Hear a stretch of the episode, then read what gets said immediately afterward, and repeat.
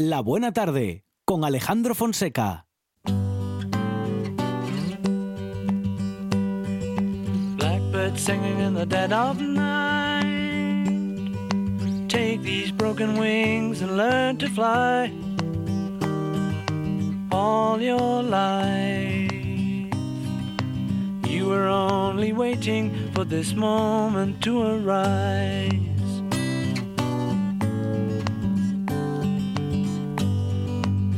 Blackbird singing in the dead of night. Take these sunken eyes and learn to see all your life. You were only waiting for this moment to be free. Blackbird fly. Blackbird fly into the light of a dark black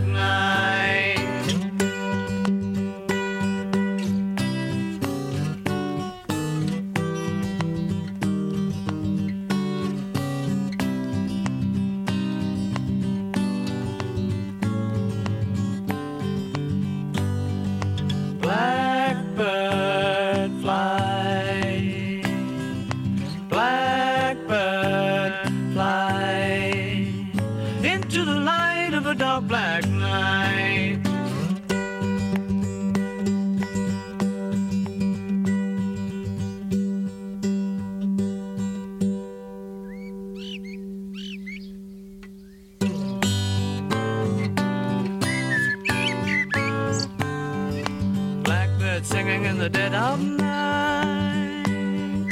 Take these broken wings and learn to fly. Qué, Yo es que la escucharía qué momento.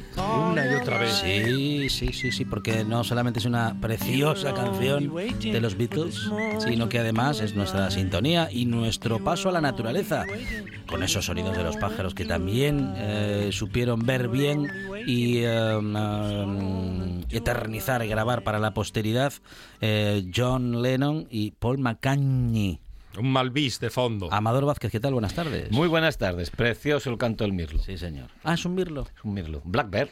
Ah, ah. Eh, así le llaman los ingleses al mirlo. Nosotros llamamos ñerbatu y los ingleses black bear. Mucho mejor Ñerbatu. Ñerbatu de toda la vida, ¿Dónde va hombre. sí. Sí, sí. Blackbird puede, puede- Blackbird puede ser cualquier pájaro negro. No, porque los ingleses al mirlo le llaman black bear. Blackbird. Entonces Son es así, el nombre los común. ingleses. Es el nombre común en el inglés. cuervo también es un Blackbird. Sí, pero el cuervo es el crow, ¿no? Mi Ah. inglés es muy malo, ¿eh? O sea, que Ah, cuidado. sí. ¿Cómo es el cuervo? Crow. Crow. And the crow. Algo así. Sí. Algo, algo parecido. And the heart. Algo inglés. Que ¿Qué, pa- dice qué el- país de piratas? Tal cual. No, toda- es que todavía no digirió el penalti de El- ayer a el- favor Ay, de- ay, ay, ay. el robo, llevan toda la vida robando. Se, se pierden ustedes con el fuchibol. No, Sí, eh, con algo hay que Solo- idiotizarse no. de Sí, vez en cuando. efectivamente. se pierde Monchi Álvarez. A mí se me pasa. Bueno, mucho. se le pasa pronto. Yo prefiero ver pájaros. Bien, mejor. Bueno, sí, sí, ver- más tranquilo. Claro. ¿Dónde va a Sí, parar? más relajado, eso verles siempre. y escucharles, como hacemos en esta buena tarde, a partir de sus sonidos les conocemos. Y les conocemos gracias al relato de Amador Vázquez que les conoce. Es que les escu Mire, le decimos a Amador, Pero por el vuelo, por el canto. dice, a ver, este, este sonido es... eh, ¿qué, ¿Este quién es? Y entonces va... Y lo dice. Es tal, es cual. Y, y acierta. Con el sonido nada más, ¿eh? Sí. Bueno, sí, sí. en, en muchos, pero hay, Ah. hay cosas aún que... Bueno. Esto de los sonidos es muy complicado, hay que tener muy buen oído, cosa que yo no tengo mucho, estoy perdiendo bastante. Y, La y luego, ¿no? y luego hay que, Mm. hay que tener un poquillo de memoria, porque eh, hay, hay cantos que son pues mm, siempre repetitivos o que tienen una cadencia muy fácil de recordar, pero hay cantos de otros pájaros Claro. que tienen tanta variedad que a veces es complicado conocerlos todos, ¿no? Entonces, bueno, a veces se acierta, a veces no. Especie- ¿Cuántas especies conocidas de pájaros tenemos? mm, eh, bueno, no sé si en el planeta. En el mundo hay pues 10.000 especies de pájaros. 10.000 10.000 especies. especies. Ma- madre mía. Bueno, más, que- más de 10.000. Sí. Lo Y- de, y, había más. y había bastantes más. Y, Claro. había- y cada vez Nos pues, cargamos o nos irán, irán bajando, porque Sí. algunas nuevas se descubren que, bueno, es ya difícil en esta, en esta época, eh, pues bueno, en este siglo, eh, decir que se ha descubierto una especie nueva es, es tremendo, ¿no? Porque ya está casi todo visto. Pero alguna especie de pajarillo va apareciendo por ahí. De hecho, hace poco Sí. eh, un, gran, un gran ornitólogo asturiano descubrió una especie de mochuelo. Cierto. Entonces, bueno, ahí siguen apareciendo cocinas, pero cada vez menos. Es más fácil a lo mejor en insectos o cosas más pequeñinas que pasan más desapercibidas.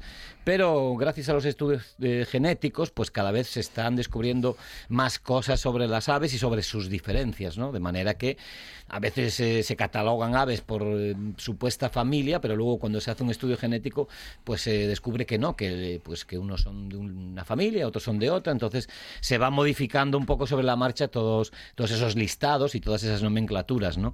Pero bueno, eh, los pajarillos eh, son más complicados, pero en Asturias tenemos uno que traemos hoy que es el último de nuestros pájaros carpinteros, que vamos a hablar ya el último ya, ya tenemos aburrido un poco a la audiencia con los pájaros carpinteros. No, menos, si son muy divertidos. Eh, son geniales, son geniales. Pero este en concreto es, eh, es algo muy curioso porque es un pajarillo, bueno, de tamaño mediano, pero que de los pájaros carpinteros que tenemos en, en- en Asturias es el más escaso. Y de hecho, algunos expertos dicen que está más en peligro de extinción que el urogallo. Entonces, bueno, es algo muy curioso que Eso no ya- se oye hablar de este ya, pájaro es mucho, nada. ya es mucho decir, porque el El más que en urogallo peligro de está muy extinción... mal. El, No se ve directamente. el Principado ha dicho hace poco que hay 300 y pico parejas. ¿Ah, sí? Sí, señor. ¿Dónde? ¿Dónde está? Eh, eso no lo saben, Ah. eso no lo saben. Están por ahí en Asturias. O sea, Se desde, fueron- se desde fueron- Leo hasta la ría de, de Tiramayor, ¿no? Se fueron a Conil. en julio se fueron a Conil, que tenían un apartamento pillado. Pero allí. es muy curioso la cantidad de medios, de, más bien de dinero que se está invirtiendo en, en el urogallo y que este pajarillo, que bueno, es emblemático porque es, eh, digamos que su último reducto en Europa, en el sur de Europa, es casi España, ¿no? Porque más abajo, casi en la mitad de España ya no está y es prácticamente un ave del norte, ¿no? Muy típico de la cordillera y de los Pirineos, entonces, bueno, de los, bosques, de los bosques de mediana altura, ¿eh? No de alta montaña. Es un ave que, que está en retroceso en toda Europa y aquí también. Y es muy curioso que el Principado, que lo tiene catalogado como sensible a la alteración de su hábitat, eso quiere decir que no está en riesgo, sino está en riesgo porque se puede destruir su hábitat y se puede, bueno, pues perjudicarle, ¿no? Pero es mentira, las, las parejas están desapareciendo, cada vez hay una población más pequeña en, en nuestra comunidad y no se habla nada de ello, no salen las noticias, no debe ser muy interesante este pajarillo, no debe ser muy llamativo.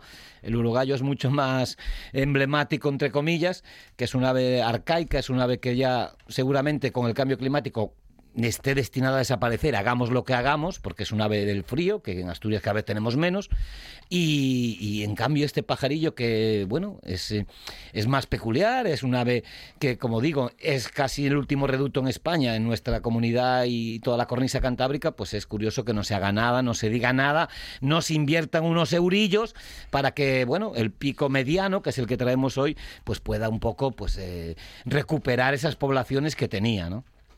Ahí estamos con los pájaros en la cabeza de Amador Vázquez eh, y también los nuestros, que cada semana ah, suenan en esta buena tarde.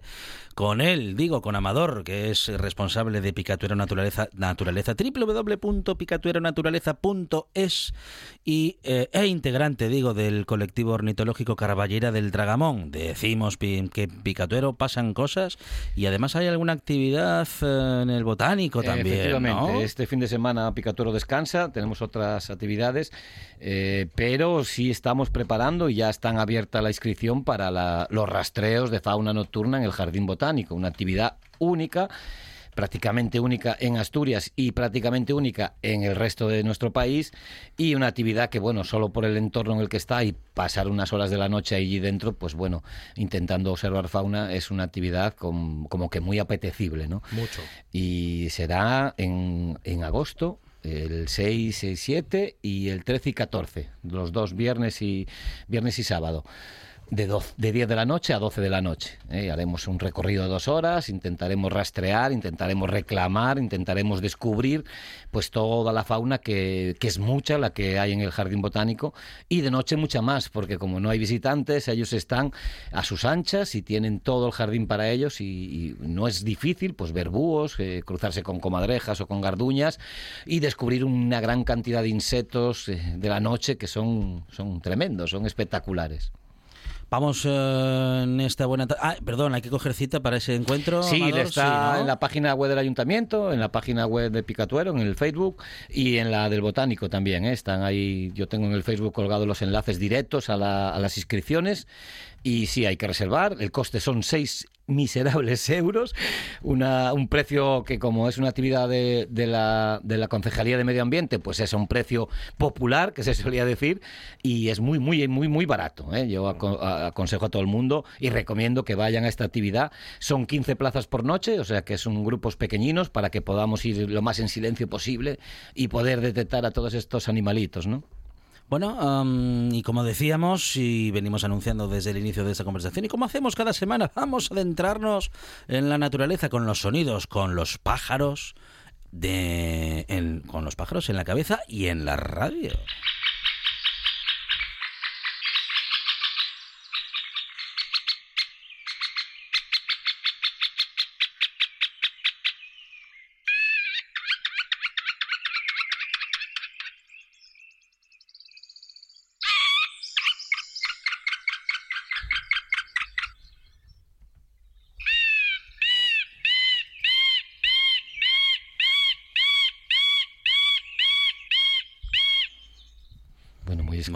Como ¿eh? insiste, ¿eh? Un canto muy insistente. Mira. que nos recuerda al glayo, nos recuerda al arrendajo, nos recuerda a algún córvido. ¿Eh? Es un sonido que se parece un poquito, pero si nos fijamos es mucho más agudo y mucho más insistente. Los córvidos eh, entre graznido y graznido tienen un espacio, más o menos, y en cambio este, que es el pico mediano, eh, pues es muy, muy rápido, muy rápido esos chillidos, esa especie de graznidos que son mucho más agudos. Efectivamente hablamos del pico mediano, el último de los pícidos que, que traemos, de los que tenemos en Asturias, el, el último, eh, como su nombre indica, es el que está intermedio, ¿no? Hemos hablado del picapinos, que era tamaño más o menos tirando a grande, y el pico menor, porque son los tres un poquito con la misma estampa, ¿no? Los tres tienen más o menos los mismos colores, Y el mismo prototipo de, está- de caballeros. sí. Y de esa manera, pues bueno, son fácilmente confundibles, son muy parecidos. Este tiene la cresta roja, muy bonita, muy encendida.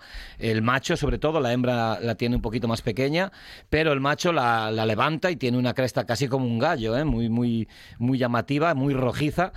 Y la cara muy blanca, unas marcas en los hombros, hacia el pecho, y por atrás, pues como, lo- como el picapinos o como el pico menor blanco y negro mezclado, ¿eh? con franjas, a veces más marcadas o menos marcadas, pero normalmente las franjas en la espalda blancas y negras. Y el vientre también eh, rojo, como el pico a pinos. Más pequeñito y la diferencia con los otros dos es que tiene el pecho moteado, con manchas negras, y hacia abajo, un poquito antes del rojo, en la barriga, pues un color un poquito ante amarillento hacia el rojo del vientre, ¿no? Un poquito va como degradando el color. Y tamaño, pues nada, un pajarillo bastante pequeño, 22 centímetros de tamaño y 35 de envergadura. ¿eh? Casi es el segundo más pequeño después del pico menor y pajarillo de bosque, como todos, ¿eh? de, o como la mayoría de los pícidos, de árboles de, de hoja caduca, también perenne, pero siempre donde hay árboles viejos, en el caso del pico mediano, pues mucho más aún, necesita muchas ramas eh, viejas porque tiene el pico, mm, bueno, el más débil casi de los, de los, de los picapinos, ¿no? Jun- Junto al pico menor, que lo tiene muy pequeñito, lo tiene débil y, y bastante pequeño. ¿eh? No es como el picapinos, que tiene un pico robusto, o el pito real, o el pito negro, que tiene unos picos muy, muy, muy grandes mm, en función a su cabeza, pero este lo tiene pues un poquito más pequeño y más débil y por eso siempre busca la madera más seca. ¿eh? Entonces necesita árboles que estén, digamos, casi muertos, ¿no? Árboles Oh. prácticamente podridos en los que poder excavar fácilmente su nido, que bueno, es un nido bastante pequeñito. Cuatro centímetros de diámetro tiene el agujero, pero recordemos que al igual que los demás hace una- un túnel hacia adentro y abajo una cámara donde pone los los huevos. ¿eh? El pajarillo que en asturiano lo conocemos como pitu testa roja, por esa cabeza roja, o picaniello testa roja. Como el Ferrari. Como el Ferrari, ¿eh? es el Ferrari de los picapinos, lógicamente. Testarosa. El testarosa, sí, señores. Entonces, de esta manera, pues bueno, podemos eh, distinguirlo fácilmente. ¿Qué pasa? Que le gusta mucho estar en las ramas más altas de los árboles, muy arriba, muy arriba, y pasa muy desapercibido. También la escasez que tenemos ya en Asturias de este pajarillo, pues también hace que sea bastante esquivo. De hecho, es de los más difíciles. Yo en Asturias no he visto aún nunca un pico mediano. Sé que los hay porque he visto fotos y me lo han contado, pero eh, no he visto ninguno. Entonces es un ave que que hay que tener suerte para encontrarla. ¿Eh? Hay que ir siempre al sitio adecuado para poder encontrarla. ¿eh? si decíamos de otros como el pito real o el picapinos, que los podemos ver incluso en los parques y los jardines, pues el pico mediano absolutamente tiene que estar alejado del hombre. No le gustan ni siquiera los eh, bosques en los que se manipulan, o sea, que hay plantaciones o que se tala la madera. Pues en esos bosques no vamos a encontrar el pico mediano. Es muy, muy estricto en ese aspecto. Un pajarillo que, bueno, cría en mayo-junio, ya tiene seguramente eh, las, las, nidadas eh, sacadas adelante y bueno, 5 o 10 años tiene de, esperanza de vida este pajarillo. Eh, bastante longevo, prácticamente como el resto de sus, de sus primos, que es una, una, una, media que afecta prácticamente a casi todos. ¿no? la altura en la que busca hace el nido es entre 1 y 5 metros en el árbol y construyen los dos, el macho y la hembra. En este caso, como es más cantarín, más sonoro este pajarillo, este picapinos, pues no tiende a tamborilear tanto, con lo cual el reclamo para traer a la hembra pues suele ser sonoro. ¿eh? Llama con estos esos, eh, chillidos que hemos oído, esas especie de, de graznidos o imitando graznidos, y de esa manera pues eh, trae la atención de, atrae la atención de la hembra.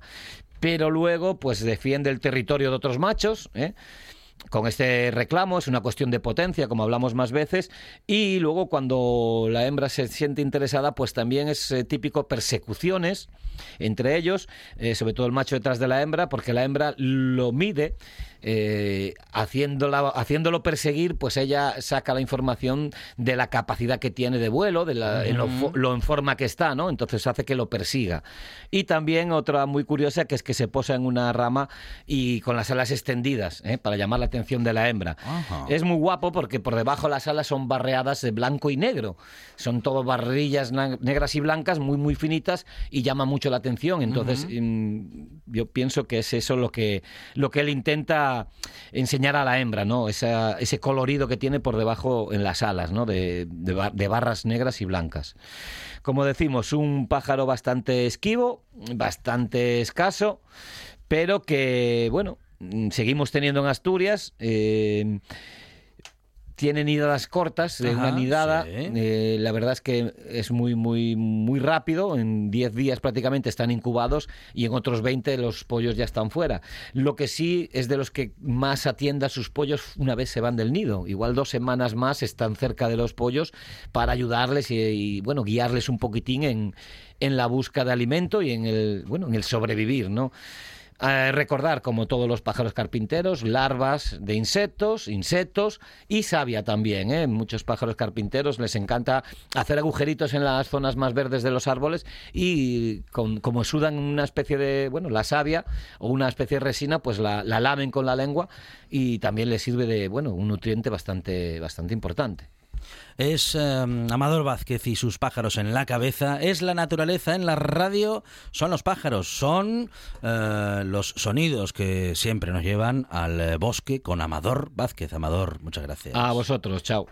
Esto es RPA, la radio autonómica de Asturias.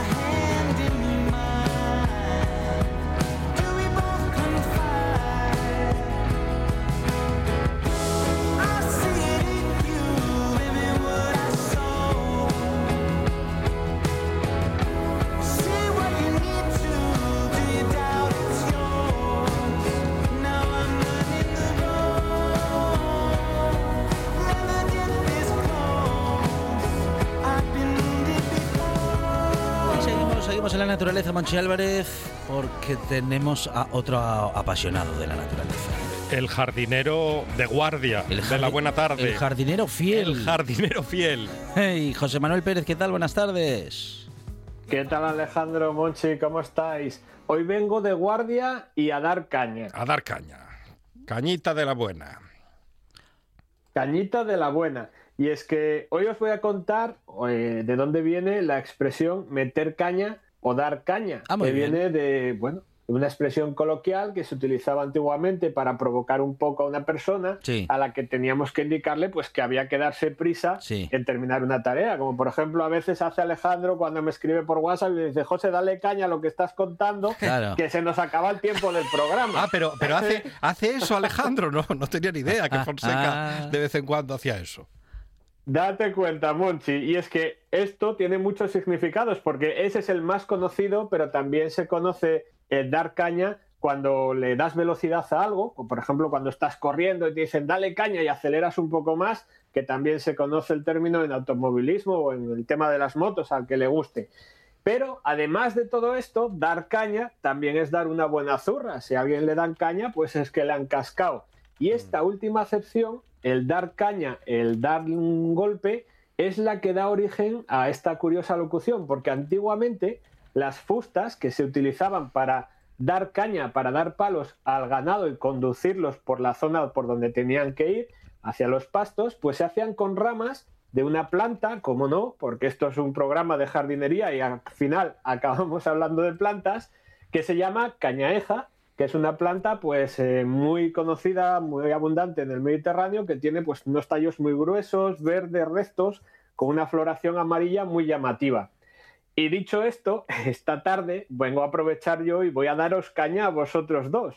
Pero os voy a dar una caña de la buena, una Mm. caña especial. Menos Una mal. caña dulce, exótica, muy peculiar y que por supuesto con estas características ya os vengo a decir que la he comenzado a cultivar yo aquí en Asturias, en laderas del Naranco. Ah. Muy bien.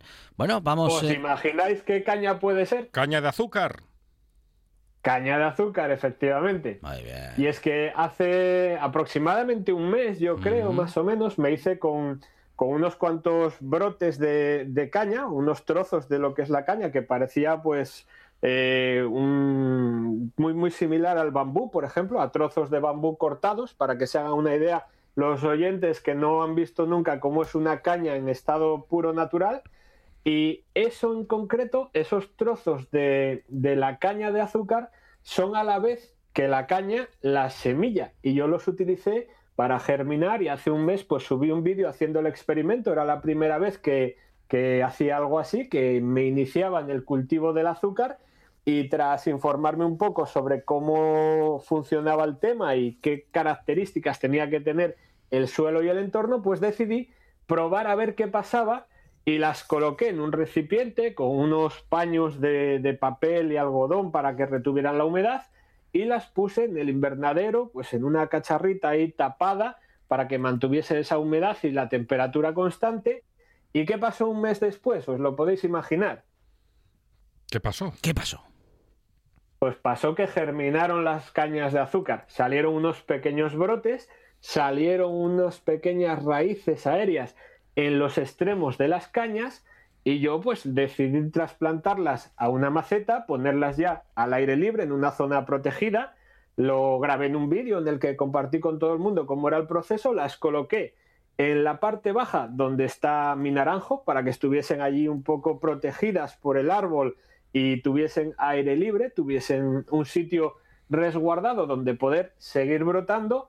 Y esta tarde, o bueno, más bien este mediodía, he subido una foto a Instagram en la que he enseñado pues la evolución del cultivo, porque las cañas de azúcar tienen unos brotes ya que superan el palmo, superan los 20 centímetros, así que tengo que pensar ya pronto en pasarlas al suelo y en seguir cultivándolas. Y es que la caña de azúcar para el que no lo sepa, pues es una gramínea, es como una hierba grande que tiene origen en Nueva Guinea y que es un cultivo muy peculiar porque es plurianual, es decir, el cultivo dura varios años.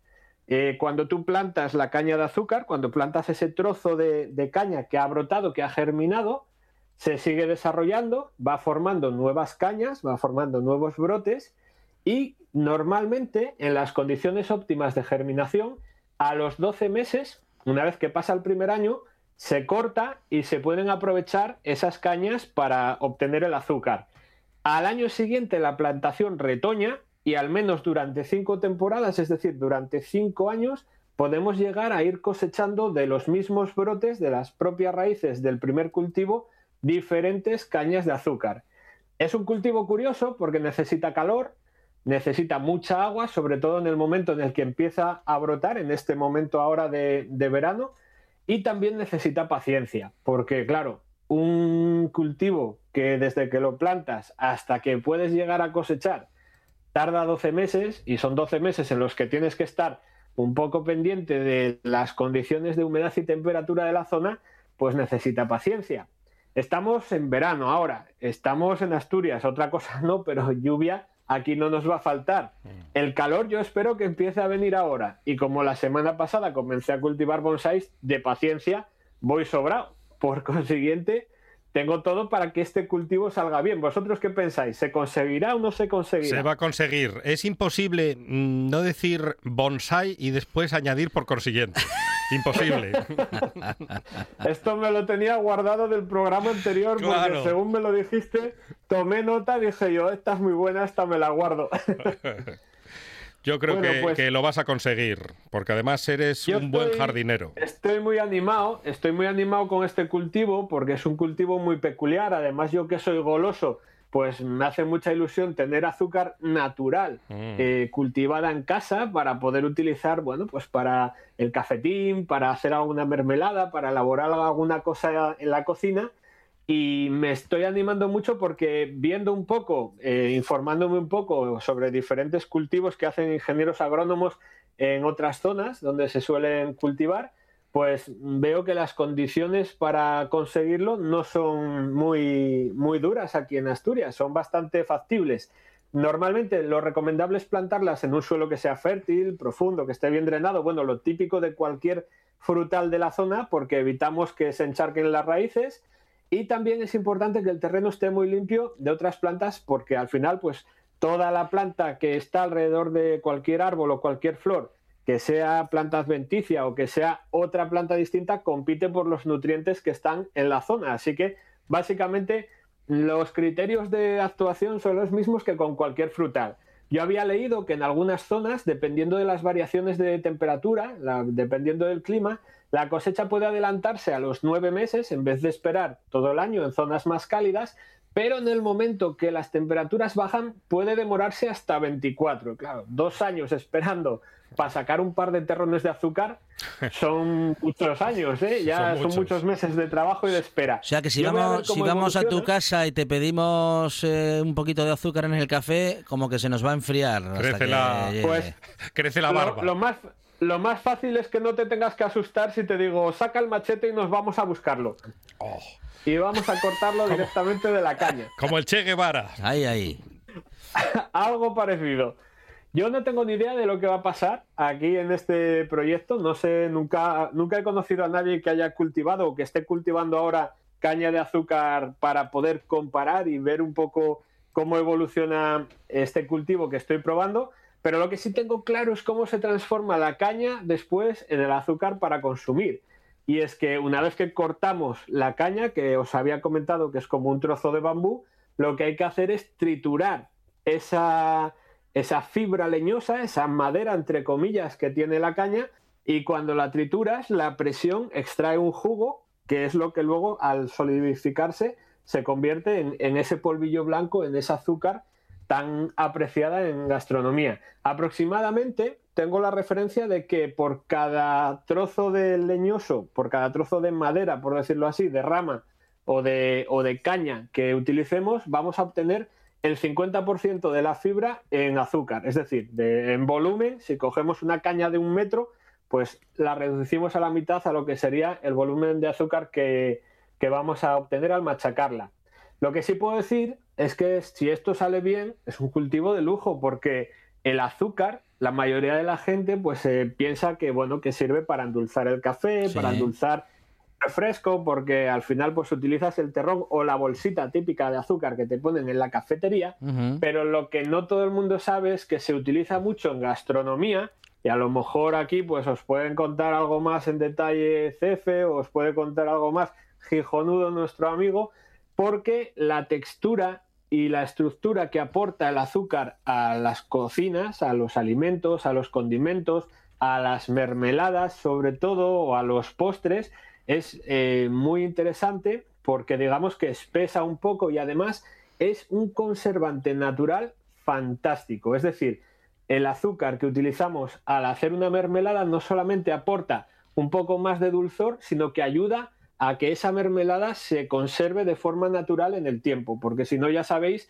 que si utilizamos solamente fruta fresca, en el momento que pasa un poco de tiempo, unos días, una semana, o envasamos al vacío, al baño María, o si no, esa mermelada hay que consumirla porque se estropea, empiezan a salir hongos. Entonces el azúcar nos va a ayudar a poder mantenerla, preservarla un poquito más de tiempo en casa para comer poquito a poco y esperar a que venga alguna visita para sacar el cafetín y endulzarles con una mermelada casera. Luego el azúcar es eh, conservante, también, eh, bueno, pues eh, se utiliza, vamos a decir que tecnológicamente en la preparación de alimentos, no solamente como conservante, sino como dices, para, bueno, pues para darle cierta textura, cierta consistencia también a algunos alimentos. Bueno, pues hoy la sección, estos minutos de radio con José Manuel Pérez han sido la caña y ya veremos en su canal de YouTube cómo le va a José Manuel Pérez y sus laderas del Aranco con este proyecto, eh, del que seguramente disfrutaremos también en su canal de YouTube.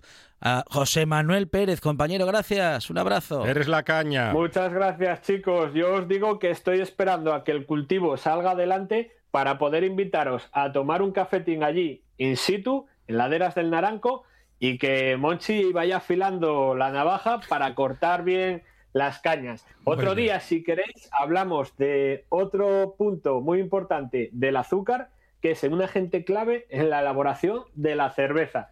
Pero eso ya con más calma, pasando una buena tarde con, con unas cañas, pero de cerveza artesana. José Manuel Pérez, compañero, gracias. Un abrazo. Un abrazo. Buena tarde, chicos. Un programa de viajes, turismo, aventura e historia lleno de contenidos didácticos con los que aprender y divertirse. Un escaparate turístico donde se incluyen información sobre casas rurales, hoteles, gastronomía, turismo de aventura, senderismo, festivales. Voy a volver a salir y quiero que me aplaudáis como si fuera yo que sé. Un buen día para viajar. Un programa de apoyo al sector turístico de Asturias. Los sábados y domingos de 8 a 10 de la mañana. La buena tarde con Alejandro Fonseca.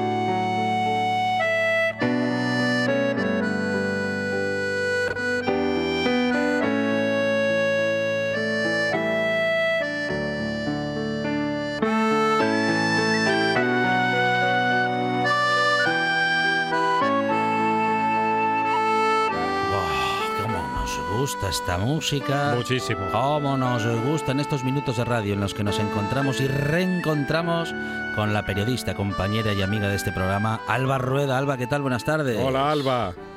¿Qué tal, chicos? ¿Cómo estáis? Buenas tardes. ¿Qué bueno, creo que... Sí. Dime, dime. No, no, no, iba a decir yo que, que, tendrán estos sonidos, ¿no? Que los escuchamos, Alba, y no sé, entre, entre la paz, la emoción, la nostalgia, nos entra de todo.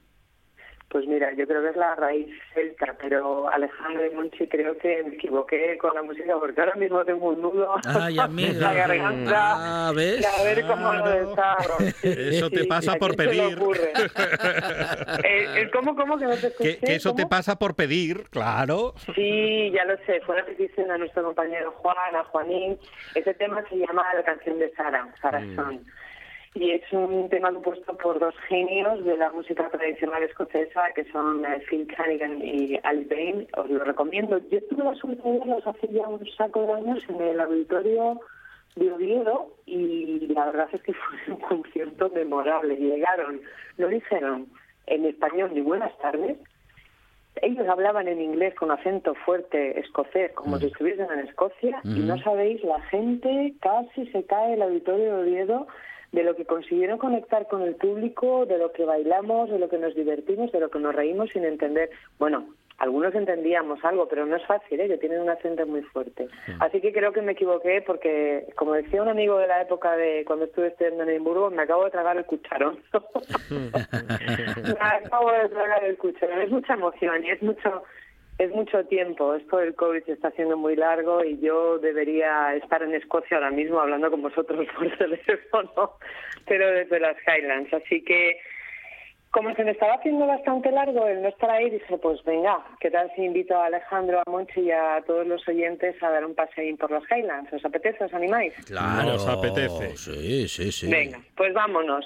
Vamos a coger, eh, pongamos que salimos de la zona norte León, Asturias, por ejemplo, Cantabria. Tenemos un vuelo muy fácil, muy bueno, que sale desde Santander que son aeropuertos chiquitín y que son de los que son todavía una gozada, que en un momento lo tienes hecho, y de ahí nos vamos a ir en un vuelo directo hasta Edimburgo, sin hacer ningún tipo de transbordo en Londres ni nada que se le Bien, bien, directos a Escocia. Directos a Escocia, a Escocia. Entonces llegamos a Edimburgo y eh, yo Edimburgo lo recomiendo un poco para, para la vuelta, ¿no? Hacer, dar una vueltina por Edimburgo, pero al regreso. A la ida recomiendo siempre ir derecho, derecho al norte, a las Highlands. Tenemos dos opciones. Una vez en Edimburgo eh, podemos hacer dos cosas, o coger un tren o otro avión que nos lleve a la capital de las Tierras Altas, que es Inverness, pero a mí me gusta cogerme un coche ya en Edimburgo, alquilar un coche en Edimburgo y tirar millas desde ahí y ya, bueno, pues ir parando si nos apetece, ir viendo paisaje. Hoy vamos a hacer el recorrido que yo suelo hacer cuando voy, que es el que a mí me gusta, que es subo por la costa oeste Mm, tiro por todo el norte y bajo por la costa este. Y luego ya regreso a Edimburgo y en Edimburgo siempre dejo por lo menos mínimo un par de días para, para dar una vuelta y también para que sea un poco una especie de escala intermedia en la vuelta a la realidad. Porque lo cierto es que las Highlands son de cuento. Recuerdan mucho a nuestra zona montañosa de Asturias, eso es cierto. Un asturiano se va a sorprender mucho menos en las Highlands que alguien, por ejemplo, que sea de Albacete o de Extremadura o de cualquier o de Castilla, por ejemplo, un asturiano se va a sorprender mucho menos porque es un paisaje brutal como el que nosotros compartimos entre asturianos y, y leoneses como nuestros picos de Europa, bueno, pues es bastante similar, más agradable, más ondulado, pero no tan agreste, quiero decir. Entonces, cogemos el coche y tiramos, según vemos el mapa, mano izquierda, por la costa oeste. Pasaríamos muy cerquina de un sitio que si tenemos tiempo y el viaje nos lo permite, ya hace tiempo que no paro, ¿eh? es el Valle de Glenclough. Bueno, eso es una auténtica, es un parque natural ya para empezar y eso es una locura. Yo recomiendo una parada y dormir incluso hasta noche en Glenclough, porque vamos a hacer que las horas que tenemos, va esto un poco de memoria, ¿eh? la verdad es que ni he comprobado los datos, eh, que podemos tener desde Edimburgo a nuestro punto de principal destino de las Highlands, eh, que es Ulapul, podemos tener unas seis horas en coche. Bueno, pues una parada intermedia en Glencoe, en Glencoe, el Valle de Coe, mejor dicho, pues estaría muy bien. Que no queremos parar, que tenemos prisa por tirar para arriba, pues nos vamos derechos a un pueblo maravilloso. Ese sería como, como la, la base, ¿no? El centro de operaciones cuando, cuando viajamos a las Highlands. Se llama Ulapul. Es un pueblo pesquero maravilloso y tiene muchísima actividad, es muy chiquitín, ¿eh? pero tiene mucha actividad porque desde ahí parten todos los ferries que conectan esa parte, esa costa oeste de Escocia, sobre todo las Highlands, con las islas, tanto con las hébridas interiores como con las hébridas exteriores. Entonces el trajín, el trasiego de ferries y de barcos es constante. En Ullapool ya podemos hacer noche, podemos hacer una paradina y yo recomiendo a quien pare en Ullapool que vaya a un sitio que es muy peculiar y es eh, una especie de, bueno, una especie no, es un restaurante, bar, librería. Esa es parada obligada en Ullapool porque tú entras en la librería, escoges algún librín que te apetece y van y te lo cobran en la barra. O sea, es un concepto eh, que es bastante... Yo en España no lo, no lo he visto nunca. Sí que he visto cafeterías, librería, por supuesto, pero restaurante, bar y con librería, bueno, pues además una librería bastante bastante exquisita, ¿eh? con títulos muy apetecibles y libros muy apetecibles. Parecido, parecido a la Yokura de Mieres. Algo parecido. Ah, no, no lo conozco, pero mira, eh, estoy tardando por lo que veo. Claro, yo Mires tengo mi librera favorita que es Gelinos de la Pilarica, que es una de, mi, una de mis amigas con las que viajo a Escocia. Entonces, pero bueno, la próxima vez le voy a decir a Gelinos que seguro que los conoce y se lleva bien, que me lleva la, a la Yokura. Es una Yokura porque además se come muy bien este sitio de Ullapool y bueno, se puede pasar un rato muy agradable. Si tenemos suerte, vamos a tener a lo mejor algo de música también en directo. Normalmente son es música folk la que vamos a poder escuchar por las Highlands y vamos a poder comer muy bien y tomar muy buen trago. Si ahí nos cansamos y queremos un poco de farra, pues vamos al Paz del Pueblo. Es muy fácil, os digo, el pueblo es muy chiquitín. El Paz del Pueblo donde rara es la noche que no toca a alguien. Entonces ahí tenemos la fiesta asegurada. Mirar, una de las últimas veces que fui con, con mis amigas, eh, nos coincidió que había un fiestorro porque eh, un matrimonio que se habían casado en, en las ebrias exteriores resulta que habían estaban allí como celebrando una especie de reboda un mes después, pero era un matrimonio ya que no eran jóvenes, ¿eh? que eran, bueno, de mi quinta, quiero decir, que no eran chavalines. Y habían invitado a la reboda hasta el cura. Y el cura era, yo creo que el más desfasado de todos. Entonces, como todo el bar estaba de boda, de reboda, menos nosotras cuatro, nos incluyeron en la reboda. Y os aseguro que ha sido, hay vídeos que nunca verán la luz porque ha sido una de las noches en las Highlands más memorables de mi vida, participando y celebrando la reboda de aquella gente que no conocíamos de nada. Pero si los escoceses, y sobre todo si nos vamos, si nos adentramos en las tierras altas, tienen algo de, particular y de característico es que tienen una forma de ser eh, tremendamente abierta y acogedora, son tremendamente amables, no les importa nada el idioma que les entiendas o no, ellos solamente van a querer divertirse, compartir contigo, brindar, bailar y pasarlo bien. Y eso es impagable cuando estás fuera de casa, bueno, pues intentando pasar unos días de vacaciones y de disfrute. En Ullapool recomiendo también muchísimo visitar una tienda que se llama La Libre Blanca y que es una tienda de antigüedades y de rollos y vintage ah. que es muy particular porque yo siempre pillo algo también, siempre encuentro algo y tengo muy buena relación y muy buen rollo con el marido de la propietaria que es un amante además de, los coches antiguos y los, los colecciona y los restaura. Venga, dejamos Ulapul y nos vamos a ir para arriba. Una parada que yo recomendaría, para mí es indispensable, para mí es mi casa, mi centro de peregrinación y donde yo realmente respiro como soy y respiro de verdad, es en un pueblo perdido, maravilloso. Está pues aproximadamente dirección norte, lo tenemos a media hora de, de Ulapul se llama Inchadamp. Allí nació Mujeres que aman a los caballos, ahí está el castillo de Arbeck y ahí es a donde yo siempre voy cada vez que visito las Highlands. Es inexcusable parar ahí, estar ahí, pasear por esos sitios, revivir los momentos maravillosos que me llevaron a una época eh, extraordinaria, yo creo que irrepetible de mi vida y bueno, pues ahí digamos que es como que tomo aire fuerte, recuerdo quién soy, recuerdo cuáles son mis raíces y con esa energía tiro más al norte todavía. Recomiendo eh, que se visite, que se viaje desde Ullapool por lo menos, pasando por Inchadamp, que se viaje al norte, a lo más norte, norte, norte, norte que hay en Escocia sin pasarnos a las islas. Estamos hablando de Darnes. Darnes es un pueblito también chiquitín, chiquitín, chiquitín, que tiene eh, algo especial. Yo creo que es esa situación tan norte, es como si se acabara Escocia allí y es tremendamente especial. Ahí descansan los restos de mi querida amiga Brady y también es un centro de peregrinación para mí donde siempre suelo acudir sencillamente a visitar su tumba y después a darnos un paseo por la playa. Solemos hacer noche en Darnes porque, bueno, pues el, el pueblo tampoco tiene mucho más de un pub y medio, pero para cenar y para tomar unas cervezas y para escuchar algo de buena música y un buen whisky, es suficiente. No nos, no nos esperemos en las Highlands encontrar grandes sitios. Para eso tenemos Edimburgo y tenemos también Inverness, pero sí pequeños lugares con un encanto tremendamente especial y con unas montañas de camino de Inchmadant a Darnes vamos a encontrar un paisaje montañoso que nos va a obligar a parar el coche, a bajarnos y que seguramente, si es la primera vez que nos lo encontramos, nos va a dejar absolutamente sin aliento. Hoy no nos va a dar tiempo a pasar a las islas. Yo creo que la semana que viene, si os parece, os voy a llevar a las islas y a Edimburgo. Entonces hoy lo que haremos va a ser seguir el recorrido por toda la zona norte. Vamos ya dirigiéndonos hacia la costa este. Esa zona norte no tiene desperdicio en absoluto.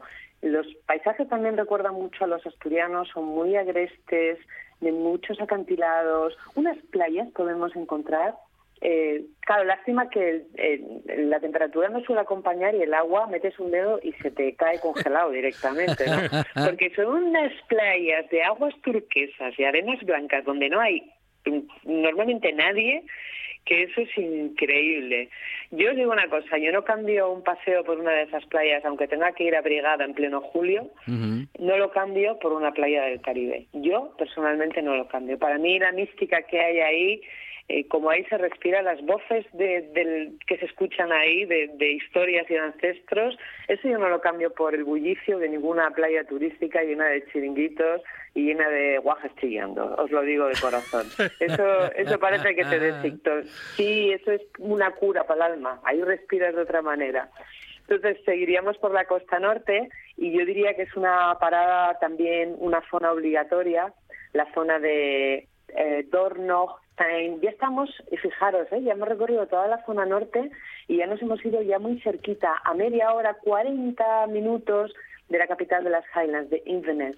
Pero esa zona que os comento de Tain, Editon, toda esa zona, ahí vamos a encontrar sitios maravillosos que sé que a vosotros dos os van a gustar, como la famosísima destilería de Glenmorangie, que ahora mismo además, pues bueno, la han reformado hace años y es muy visitable, y está todo muy preparado para que la visita sea pues un, espectáculo y un deleite, ¿no? Y por supuesto para catar los mejores whiskies de Glenmorangie. Esa zona está llena de destilerías y da igual que sean grandes o pequeñas, si llamáis a la puerta de una pequeña, os van a abrir, os van a hacer probar el whisky, os van a atender amablemente porque son así de así de encantadores.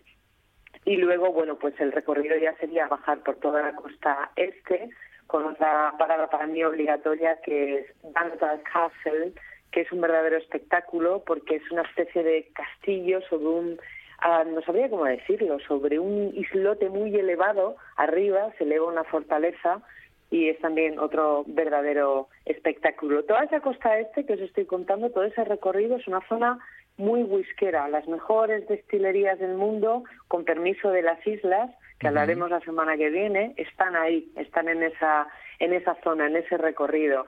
Y ya, bueno, pues poquito a poco y con calma llegaríamos a Edimburgo, pero lo dicho, Edimburgo, si os parece, merece también un tiempo aparte, lo dejamos un par de recomendaciones de Edimburgo para la semana que viene, Edimburgo y las islas, ¿os parece? Claro que parece. No, te, no te podías llamar de otra manera, claro, tú tenías que llamarte Alba.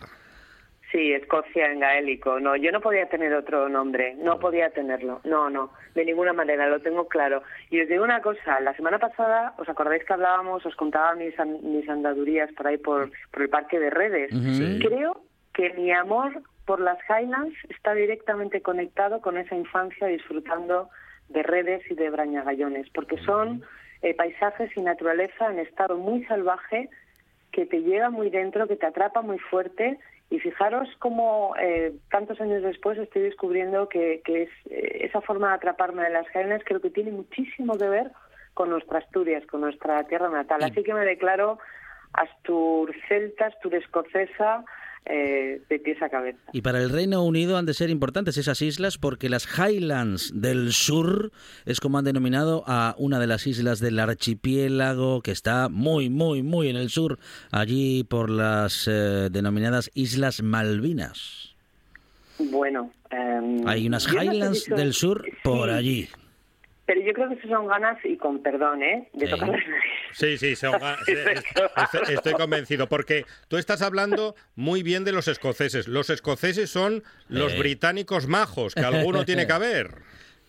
Sí, alguno tiene que haber. Hombre, tenemos a nuestro KNT, eh, Claro. Sí, pero bueno, compañero ya de es- Oído Cocina, ya es que yo no lo conozco personalmente, pero creo que es la excepción. Es un maravilloso Claro. caballero, he hablado Sí. con él en la radio Uh. y es maravilloso. Es que es- Alguna excepción hay, Alguno ¿eh? hay, alguno hay, pero están aquí todos. Es un inglés del, del barrio de la arena.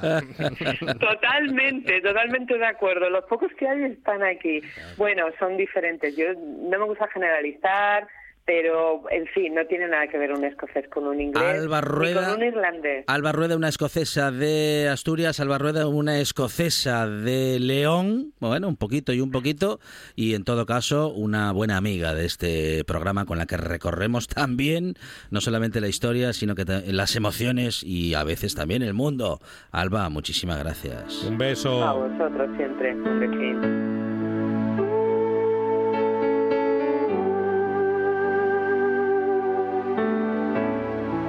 Bueno, con esta historia eh, y con este recorrido hemos terminado este recorrido de radio que nos ha llevado a justamente, eh, bueno, pues circular por toda una tarde de radio que nos deja a los pies de las noticias y de los próximos programas, los deportes, la información, noche tras noche y oído cocina. Nosotros regresamos mañana a partir de las 4 de la tarde aquí a RPA con más buena tarde. Y más radio.